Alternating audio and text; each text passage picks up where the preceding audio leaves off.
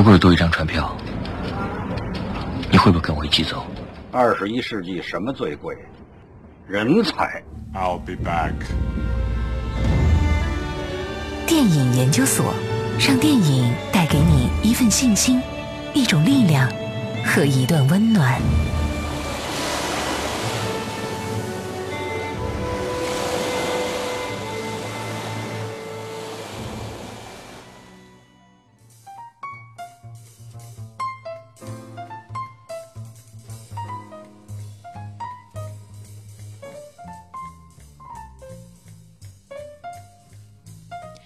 半点之后，欢迎大家继续锁定 FM 八八二成都故事广播 Happy Radio，为您准时敞开大门的电影研究所，我是依然。您现在收听到的是一档专业的电影节目。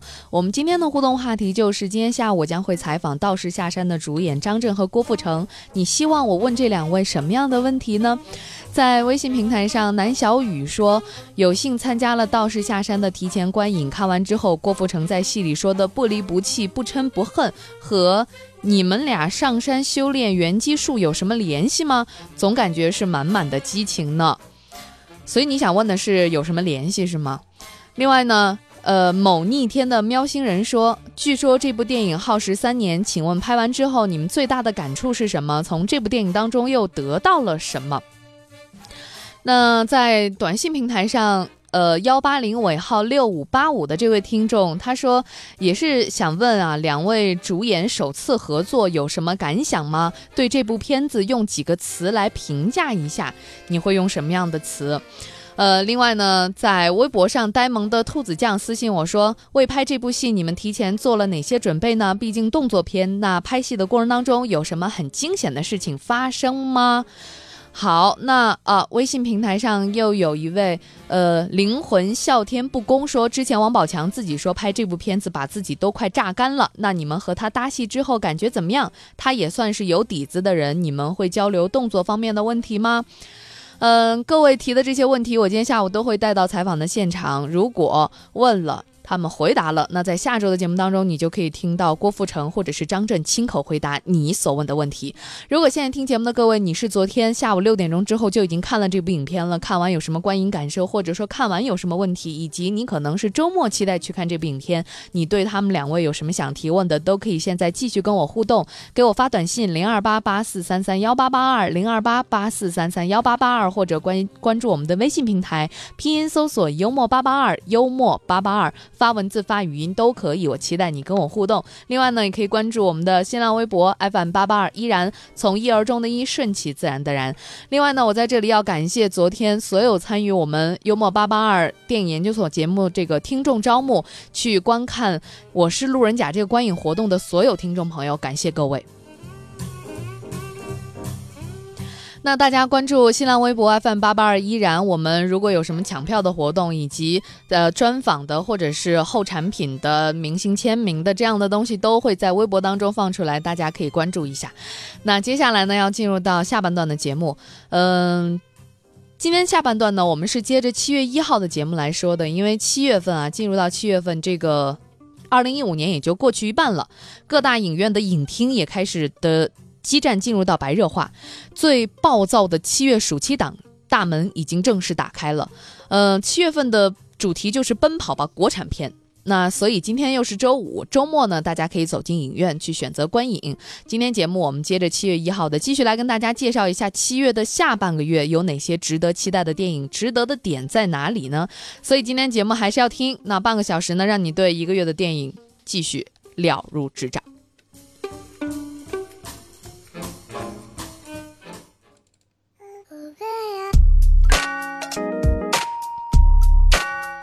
好，那我们来接着说七月十七号啊，之前接受过我专访的大鹏导演的这个新作品《煎饼侠》就要上映了。电影讲述的是因为一次事故，人气爆棚的演员大鹏跌入到人生谷底，而草率地签下了电影契约，使他受到了生命的威胁。大鹏需要拍摄一部全明星阵容的电影来保住性命，而明星们的爽约也让他身陷囹圄，被逼入绝境，不得不。用一些非常规的手段啊，到底他会用什么样的手段？他会在这个陷入绝境的时候又遇到怎么样的困难险阻？更多的我们今天就不再重复了，因为之前的节目当中跟大家介绍过很多。另外还是要提醒各位，一定要记得结尾的彩蛋足够惊喜。那虽然这部电影一不留神就会让人想起山寨这两个字啊，但是对于屌丝男士的爱好者而言，大鹏肚子里边的货可以说是源源不断，绝非山寨的。我们来听一听啊，这个屌丝们凑在一起拍了一部什么样的片子？对于喜欢屌丝男士的观众来讲，他们去看《煎饼侠》会有一种特别奇妙的体验。这里面有很多屌丝男士里的演员。它延续了屌丝男士的纯生活流的东西，我觉得这样呢更接地气、更有说服力。屌丝精华的部分会放到咱们的煎饼侠里，这可能是整个这个屌丝男士的一个背后的升华，还是这个风格，还是这个味道。觉得我跟他们在一起是可以一加一大于二的。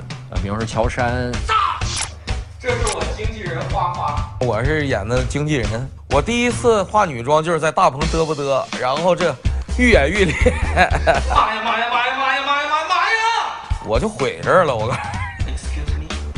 那是我助理董成龙，我演大鹏的哥，给他演助理嘛。他们收拾我，挺疼的，那也是真疼，那也是。屌丝男士的成长，这一批人的成长，所以当我有机会拍电影的时候，我就把他们全部都叫来煎饼家里去玩儿，跟一群好朋友在一起拍戏是非常幸福的。屌丝更轻松，煎饼侠他更慎重和谨慎，更加的对自己要求严格和挑剔。啊，不行我在现场呢，不会是像一个严肃的导演。他是先接受演员的想法，然后完了再再融合他的想法，他会再调演员的每一个状态。他真的特别拼，也特不要命那种拼。因为有了前三季《屌丝男士》的积累，我可以去拍《煎饼侠》。因为有了《煎饼侠》的拍摄，《屌丝男士》第四季往前迈了一个台阶，所以我觉得会在这些作品当中不断的成长。不管喜欢我们的也好，大鹏的粉丝也好，不认识我们的人也好，我觉着大家都应该走进影院看一下《煎饼侠》。我说，咱们看了这么多年《屌丝男士》，是不是该还大鹏一张电影票了？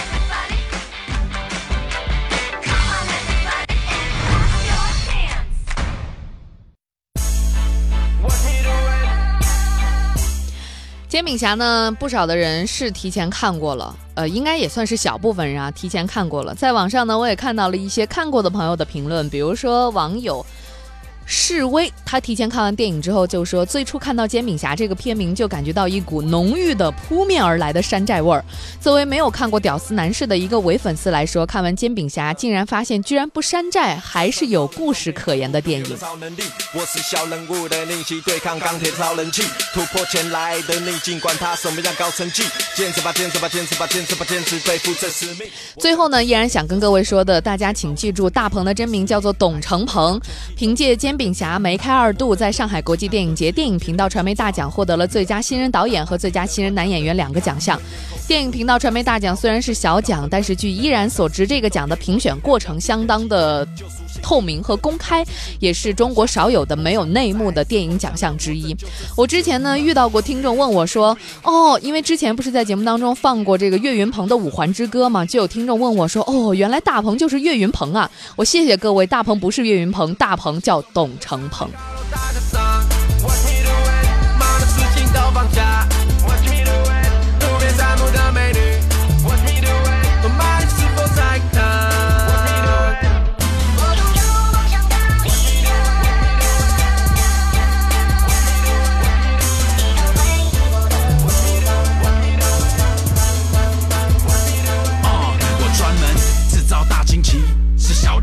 现在少得不少，沙米对抗大鲸鱼咬成柱，敌人的血染红了披风的布，有多少中年大叔感动？激动的哭，我旋转跳跃，我顶着啤酒肚，我和我兄弟空中接力照样完成了阿里 U。啊，煎饼侠什么都不怕，他来无影去无踪，就像是一个活菩萨。绿色的面罩，胸口上的肩让大家神魂都颠倒。他说他要抓了凶手，先冲破封锁线。正义的路没有终点，真正的 champion forever，煎饼面吃到用，冒着。风雨吃到煎饼，看一场电影，这样的一天到底还有？什么样的意义？有些事情我不会忘记，就像我忘不了你。每当黑夜来临，就在我心中燃了生机。这是我们在节目当中放的第四首《煎饼侠》的主题曲，是由哈狗帮联合呃朋友们一起唱的这首歌。嗯，七月份从七月十七号到七月二十四号是一个热门影片的空档，虽然还是有影片会在这期间上映，但是竞争力呢都不是很强。到了七月二十四号，由冯小刚监制、张浩执导、汤唯和廖凡主演的爱情喜剧《命中注定》就要上映了。而当他来晚的时候。也不失为一种惊喜。这部电影的故事原型呢，是一九九四年的美国经典爱情电影《我心属于你》。原版是由玛丽莎·托梅和小罗伯特·唐尼共同出演的。影片讲述的是一对欢喜冤家因为缘分而错过引发的一个爆笑的爱情故事。一向以猛男身份亮相柏林银熊影帝廖凡，也将在影片当中挑战小罗伯特·唐尼的经典浪子的形象，其实也挺值得期待的。流氓啊，长得挺小众的，回头我再给你点治缺心眼的药。滚！想请就行。你想我干嘛？真讨厌！你以为你如来佛祖啊？你不成了蜘蛛精了吗？说我是妖精啊？哎呦！哎啊！又美化自己。我是被他气疯了。慢慢的，我好像觉得你没那么讨厌了。因为我爱上你了。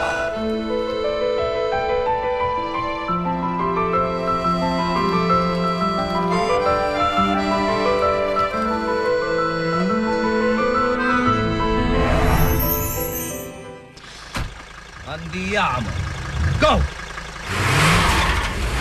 暑期档的爱情片《命中注定》算是一个典型。嗯，七月三十号呢，大家可以在荧幕上看到船，船又来了。电影《太平轮》彼岸即将会上映，耗资四个亿的太平轮上确实遭遇到了滑铁卢，使得电影的完结篇《太平轮下》更加的踌躇满志。上一部作品的争议在于文不对题，故事步履蹒跚。那好消息是，下部才是真正迎来重头戏的时候，因为终于有船了。届时，吴宇森的情感刻画和生离死别的渲染将会派上大用场，也会比第一集更加的有料。而且，电影请到的是吴宇森的老友徐克来协助，为下。重新进行剪辑，故事也进行了一个重新的解构，镜头语言也做了重新的梳理。一场世纪灾难，一场旷世绝恋，将会在电影当中以别样的姿态再次吸引我们观众的目光。其实呢，在我看来，呃，《太平轮》这部影片的演员阵容虽然很大，可是再大大不过演员。呃，大不过导演吴宇森，这是我觉得电影当中最大的明星。接下来呢，依然想跟您分享的是此前中国电影新力量推介盛典为吴宇森制作的特别纪录片。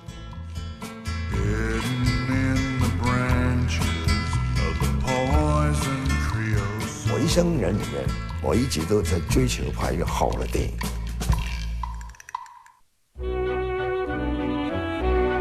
点赞，或是吐槽，吴宇森。还是吴宇森，不增不减。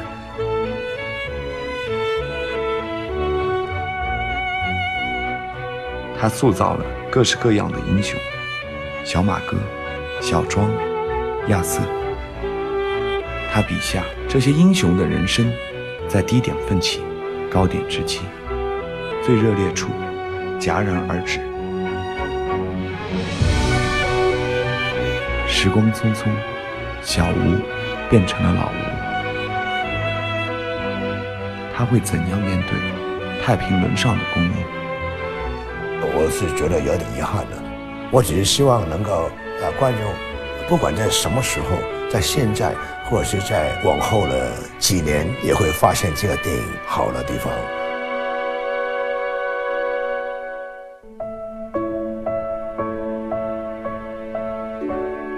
太平轮的故事，是大时代浮沉的故事。一艘满载意外和承诺的巨轮离开，沉没。无数人的命运为之更迭。太平轮是历史的记忆，每一种历史都值得尊重。香港、台湾、美国。大陆，吴宇森在各地穿行，各地失意，各地得意。四百一十六天的拍摄周期，历经无数阻力和凶险。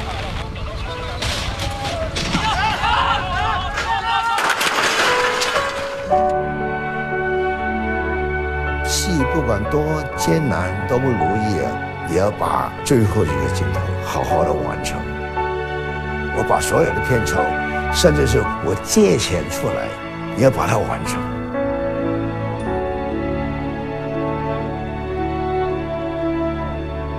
英雄，也不过是众人而已。光鲜亮丽，不是筚路蓝缕。我还在不断的寻求更高的境界，更新的一个创作方式。电影事业是大家的事业，不能够尽到一份责任的话，就会觉得有所亏欠。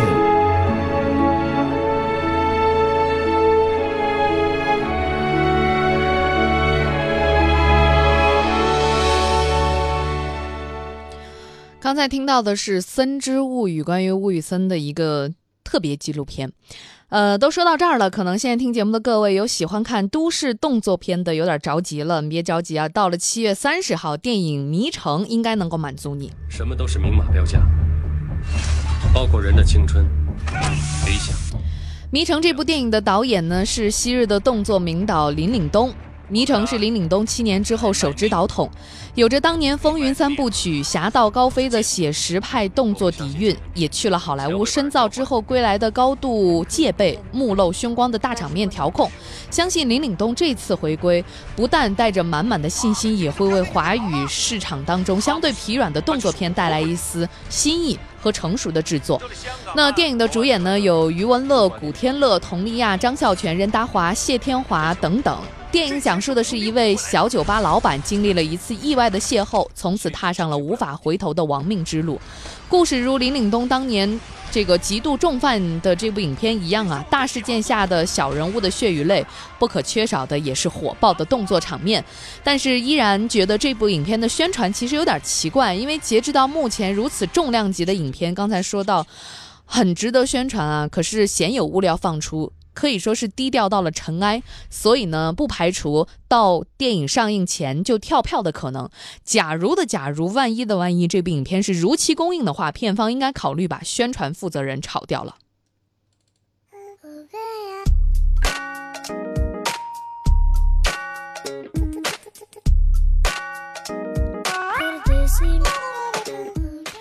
到了七月三十号，范冰冰版的《杨贵妃》就要上映了。大家对于范冰冰版的上一部古装片、古装电视剧是不是还有深刻的印象？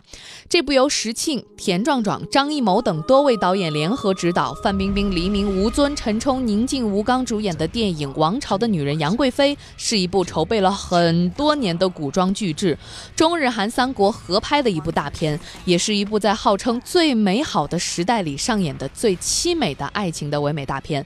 范爷走出了武媚娘，代表盛唐。传奇美人的喜悲人生，黎明呢在电影当中饰演的是唐明皇，一出华美的爱情史诗，贵妃醉酒的经典段落要被重新演绎。其实呢，之前我在节目当中也跟大家介绍过，《王朝的女人杨贵妃》这部戏可以说是命运多舛，从宣布信息到如今公映，一共折腾了六年的时间，期间经历了换导演，经历了投资方放鸽子这样停摆事件之后。最后呢，是很多人啊共同指导这部电影，把它呈现到我们的面前。最终的效果如何，能不能够保持电影剧本最初的相貌？电影公映之后，大家再来做判定。但是可以肯定的就是，在电影院里是不会再遭遇到大头娘娘和小头皇帝的事件了。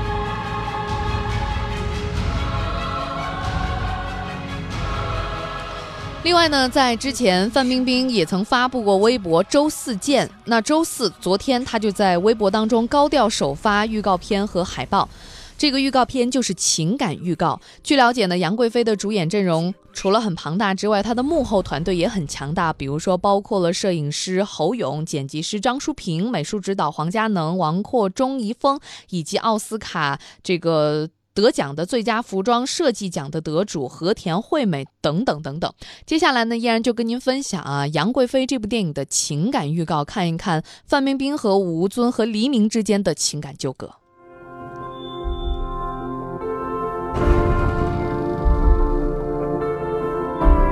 你我只此一生，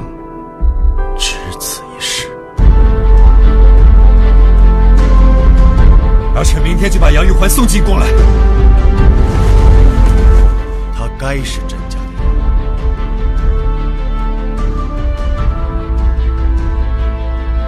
你是皇帝，除了用权力，你还能用什么？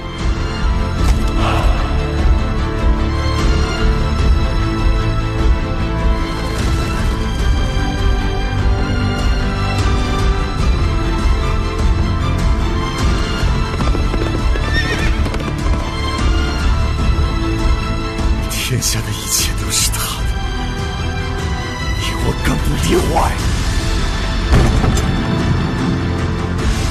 你可是说了情用命？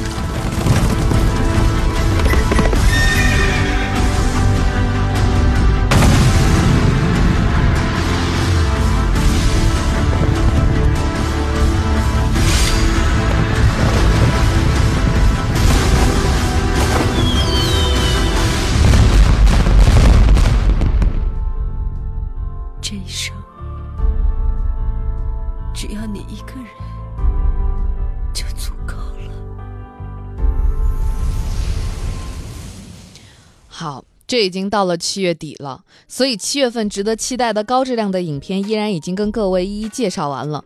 没在我今天说的，包括七月一号说的这个行列当中的，都基本逃不开炮灰的命运。但是，一部动画片可能会闯出一片天。这部动画片呢，就是七月十号会上映的《西游记之大圣归来》。它曾经，它曾经在戛纳的两场放映就吸引了数百名国际片商到场，而且卖出了千万的版权，创下了中国动画销售国外爱的历史之最。曾经出品《黑客帝国》三部曲、《竞技》。《寂静岭》和《沾水师》等作品的好莱坞著名的制作人安德鲁·梅森，在上海电影节出席《大圣归来》首映之后的评价是这样的：他说这是一部世界级的电影，普及效率会很高，适合各类人群观看，形象也很国际化。那依然也看到《好奇心日报》报道说，广电总局审片的时候，曾经把“悟空大战山神”的一句台词去掉了。而去掉的这句台词，你们能够想象到是什么吗？什么台词会被剪掉呢？两个字叫做“我去”。剪掉的原因是广电总局把《大圣归来》这部影片定位成了儿童片，但事实上片方一点儿都不这么认为。准确的说法是，导演田晓鹏觉得国产动画都太低幼，所以才想做这么一部动画给全年龄的人看。他觉得动画是做给成人看的。呃，这段传言到底有没有得到证实呢？不知道。但是在依然看来，这正是《大圣归来》比一般国产动画高超的亮点。他摸到了做一个好动画的门路，也可以是成人的菜。那英雄角色必须会带上普通人的情感，所以在我们的童年里无所不能的大英雄孙悟空，外表像一个混不吝的野猴子，内心在这部影片当中却是一个疲惫的中年大叔。而唐僧呢，则是一个熊孩子。齐天大圣孙悟空，身如玄铁，火眼金睛，长生不老，还有七十二变，一个筋斗云啊，就是十万八千里。嗯，嘿嘿。嘿嘿，拔一根毫毛，一吹。嗯，怎么什么都没有啊？对了，大圣，你还有一根如意金箍棒。话说那金箍棒重一万三千六百斤。大圣，大圣，你的金箍棒呢？哦，西迪说你给藏在耳朵里了。好，给我看看。哎，让我看看。你这小屁孩，叽叽喳喳跟哪一路？俺老四的脑仁都被你吵炸了，能不能让我安静会儿啊？好，呃，不许再提金箍棒的事儿。大圣，二郎神真的有三只眼睛吗？啊，好厉害！哎，大圣大圣，巨灵神是不是力气很大？很大。四大天王是兄弟吗？是姐妹。那那那是男孩塔吗？没有。那塔里有人吗？我们刚才听到的是这部影片的一个小小的片段啊，嗯，在这部《西游记之大圣归来》当中，功夫这一块儿。也是表现不俗的，在吸引了胡金铨等诸多武侠前辈的动作精髓，再加上成熟的 CG 电影特效，也做出了国产动画片少见的燃。